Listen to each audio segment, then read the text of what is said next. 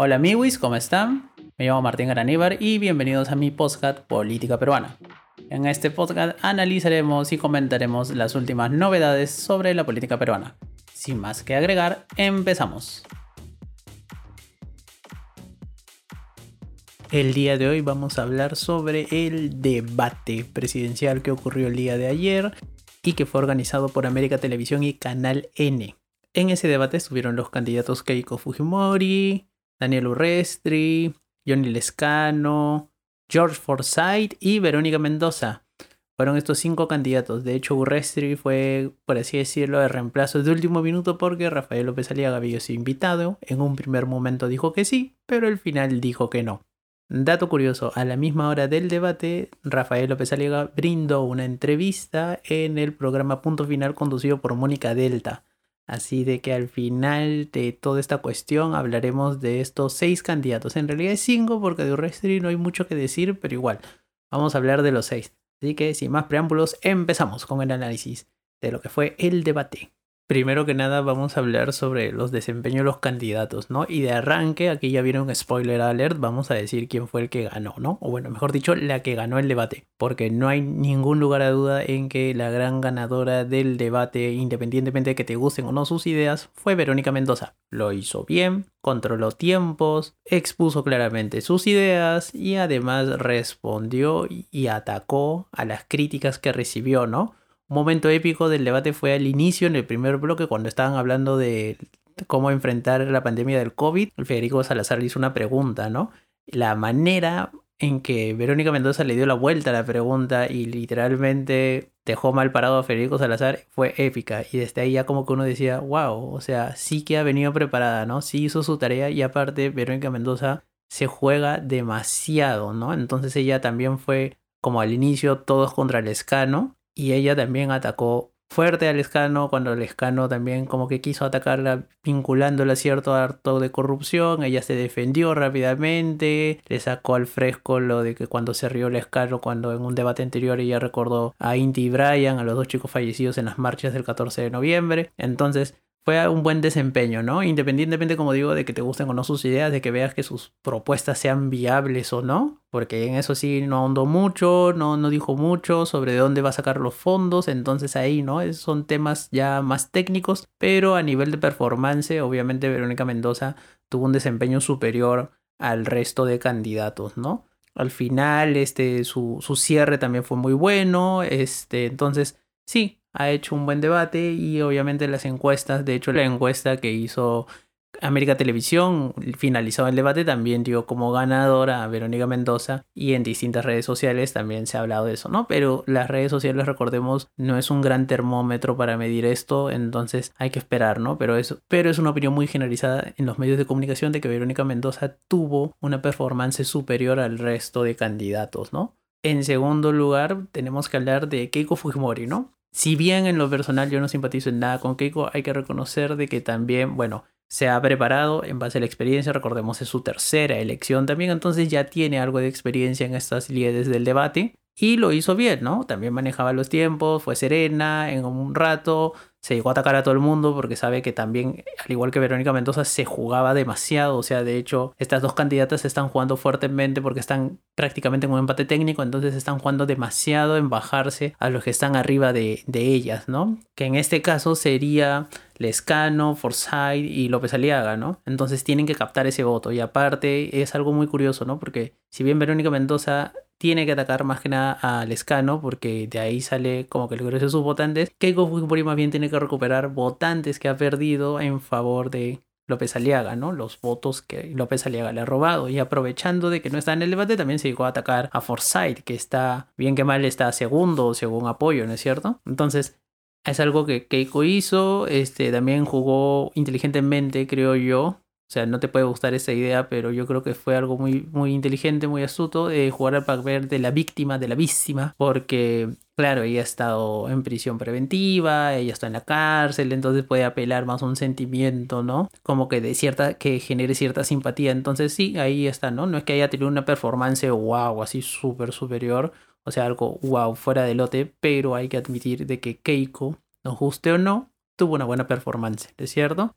Quien fue la gran decepción, y bueno, también era predecible por el lugar que ocupaba en las encuestas, es Johnny Lescano. Eh, obviamente al inicio todo el mundo fue contra el escano, o sea, el primer bloque parecía todos contra el escano, lo agarraban al pobre de piñata, entonces era como que recibía ataque de todos lados, pero también una gran crítica que se le hizo al escano, que se le hace al escano y que le hago al escano, son las generalidades de sus propuestas. No dice nada concreto. O sea, eso te sirve para un cierto periodo de la campaña. Obviamente no vas a aburrir a la gente con datos técnicos, porque si no aburres a tus posibles electores, nadie va a votar por ti. Entonces, claro, decir una generalidad o una idea así tipo eslogan, eso funciona bastante bien, pero a la hora de un debate ya la gente quiere cosas más concretas. Entonces ahí el escano brilló por vender humo. En primer lugar, brilló por vender humo cuando se le preguntó por el tema del COVID, de las vacunas, él decía, ¿no? Bueno, es que hay que hablar primero este, la moratoria de patentes de la Organización Mundial de Comercio. Sí, eso es algo real, existe, ¿no? Hay una petición formal de Sudáfrica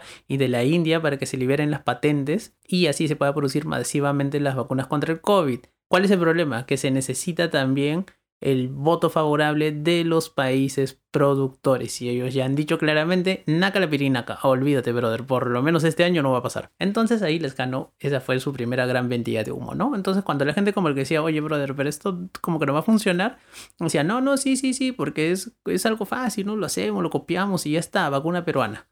¿No? Entonces ahí está vendiendo mucho humo el escano, obviamente, ¿no? Eh, o sea, la gente de buena fe lo puede creer, ¿no? El, el, público común y corriente, ¿no? Cualquiera que está viendo el debate puede decir sí, ¿por qué no? Pero el mundo no funciona así. Entonces, eso es algo importante de recalcar, ¿no? Ahorita lo importante es la gestión para comprar vacunas y asegurarnos un stock suficiente para vacunar a la mayoría de la población. Eso es súper importante. Después, Lescano da muchas generalidades o un momento épico también del Lescano, como que se lo han sacado en cara bastante fue cuando atacó a Verónica Mendoza tratando de vincularla a actos de corrupción, diciendo que su partido era corrupto, y la gran fuente de información de Johnny Lescano fue Wikipedia. Eso fue un troleo más o menos épico el que le hicieron después, obviamente, porque claro, agarraron su página de Wikipedia y también la modificaron, ¿no? Wikipedia es una fuente primaria de información debatible, ¿no? Algunos te dicen que sí, otros que no, pero hay buenos artículos en Wikipedia, o sea, hay que tener en cuenta y también las fuentes, porque los artículos de Wikipedia necesitan que tengan fuentes. Uno para redactar o, cambiar cosas en Wikipedia tiene que tener un cierto nivel, bueno, dependiendo de las páginas. También hay páginas donde, con información muy relevante, entonces sí son más estrictos, en otras páginas no, pero hay que colocar fuentes. Entonces una fuente primaria de información, aparte de googlear, lo que busca sería entrar a Wikipedia y ver algo, ¿no? Pero es como que primario, ¿no? O sea, súper básico, es entrar y ver información. No puede, tu única evidencia o tu única fuente no puede ser Wikipedia, eso está totalmente claro. Y eso se lo sacaron al escano, ¿no? Después el escano sigue con sus generalidades de siempre y eso obviamente son bonitos eslogan, pero nada concreto. Entonces ahí el escano jalado, porque no dijo nada. Entonces obviamente eso va a repercutir en las encuestas, posiblemente las que van a salir este fin de semana, por si acá, si ven que hay encuestas que han salido en estos días de la semana que van a salir, son muy probablemente fake. Nadie va a sacar encuestas, ni apoyo, ni datum, y creo que CPI tampoco hasta el fin de semana. Eso las van a publicar entre el sábado y el domingo. De hecho, ahorita, ahorita, estos días, hasta el miércoles o el jueves, posiblemente estén recolectando datos. ¿Eso qué significa? Que van a entrevistar o van a hacer simulaciones de voto. Recuerda siempre, hay una ligera diferencia entre la intención de voto, el que uno dice yo voy a votar por fulanito y a la hora de la simulación de voto en la que nadie te ve y ahí la gente vota por quien realmente quiere votar. Entonces, ojito a ese dato. Recuerden siempre, simulación de voto es más exacto generalmente que la intención de voto. Bueno, pasamos al siguiente candidato que es George Forsyth. Forsyth es como el brother que literalmente se recita un poema y lo recita el Día de la Madre.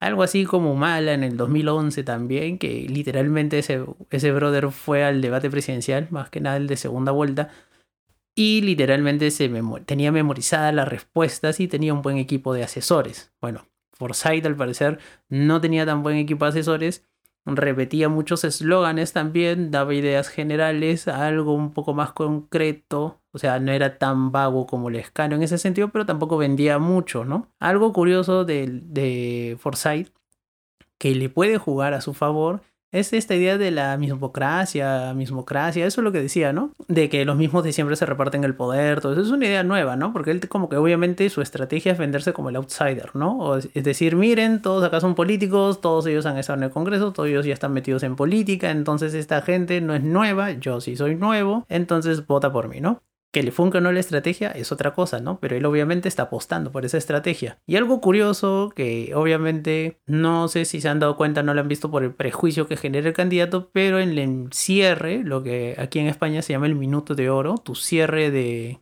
En, en el debate, tu minuto de cierre, el del escano fue muy bueno. O sea, apeló justo a esa idea, a decir yo soy nuevo, yo voy a cambiar las cosas, se acabaron las cosas para los mismos políticos de siempre, ¿no? Vamos a cambiarlo, bla, bla. O sea, tuvo un buen cierre en realidad, ¿no? Ese minuto de oro yo le daría entre, entre Mendoza y, y, y Forsyth, o sea, porque de verdad lo hizo muy bien, ¿no? Su, performance en el debate fue pésima, ¿no? Obviamente, pero su cierre, su minuto de oro, sí, parece que lo tuvo muy bien preparado y lo hizo muy bien, ¿no? Independientemente del desempeño del debate, que como he dicho, fue malísimo.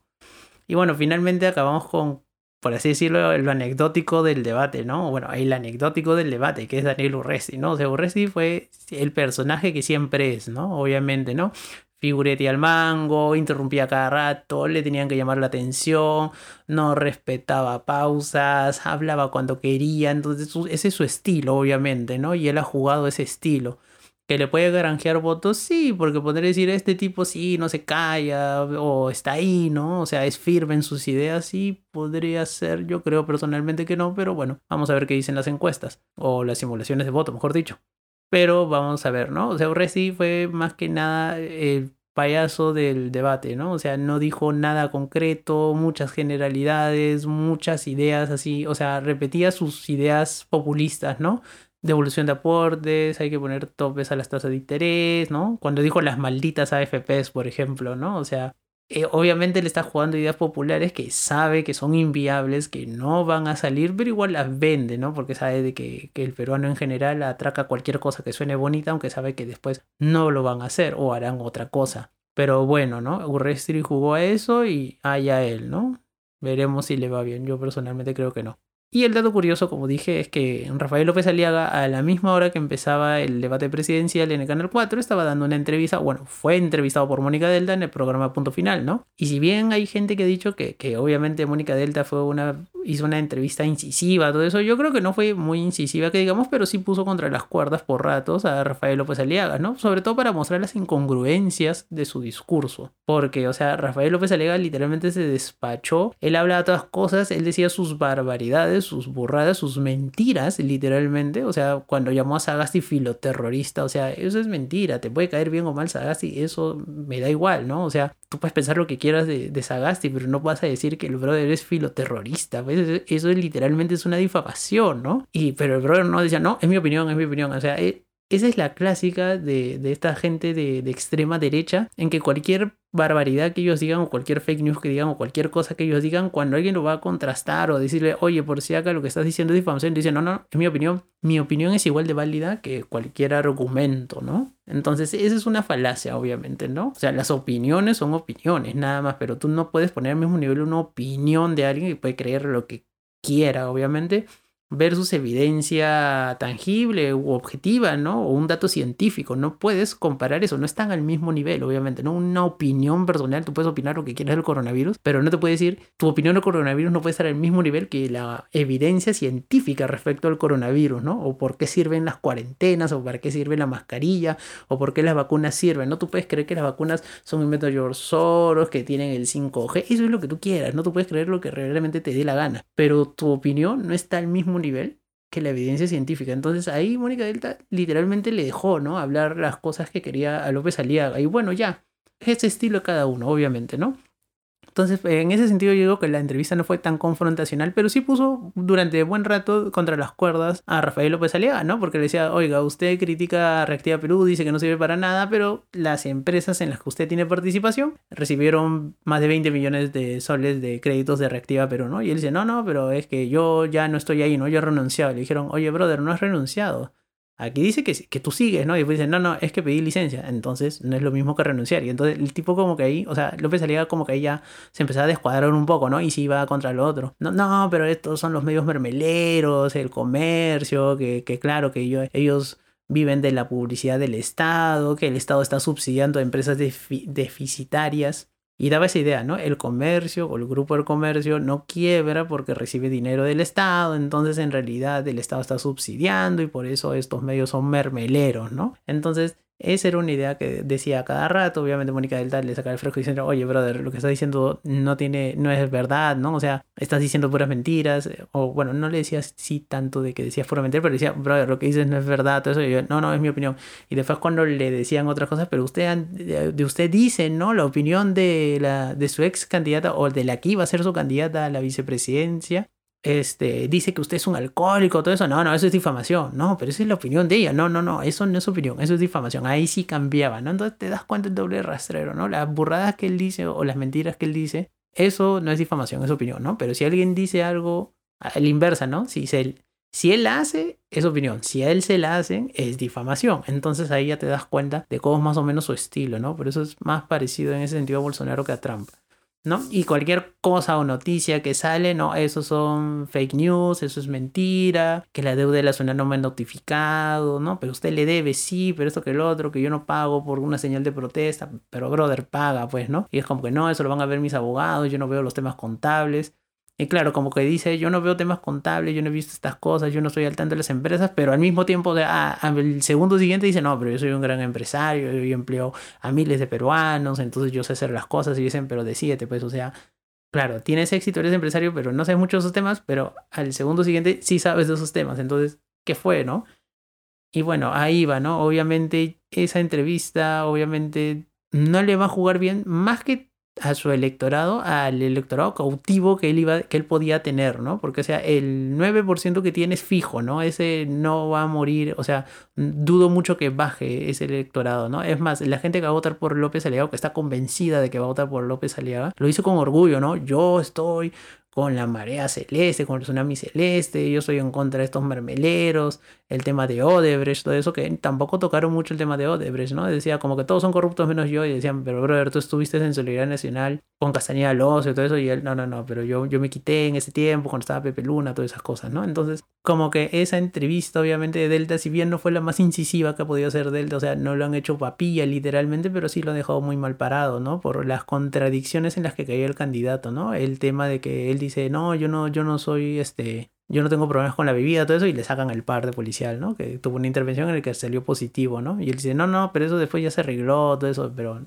no aclaraba bien eso, ¿no? Entonces, por ahí va, ¿no? Por ahí acogiado, obviamente, y eso le puede jugar en contra, yo creo que sí, porque va a dificultar de que siga creciendo tanto, ¿no? O sea, el tipo ha tenido un buen crecimiento de nada a 5, de 5 a 7, de 7 a 9, entonces podría llegar hasta 11 y la vez pasada dije que podía llegar hasta 15, pero claro, es que él tiene que tener literalmente la estrategia Fujimori, ¿no? De que se escondió de los debates durante la primera vuelta y ya en la segunda es inevitable, ¿no? Vamos a ver si en el debate de la próxima semana el jurado va, ¿no? Porque quién sabe, se puede inventar algo, de que está enfermo o algo por el estilo, ¿no? Recordamos que Fujimori se inventó lo del bacalao para no ir al debate en primera vuelta.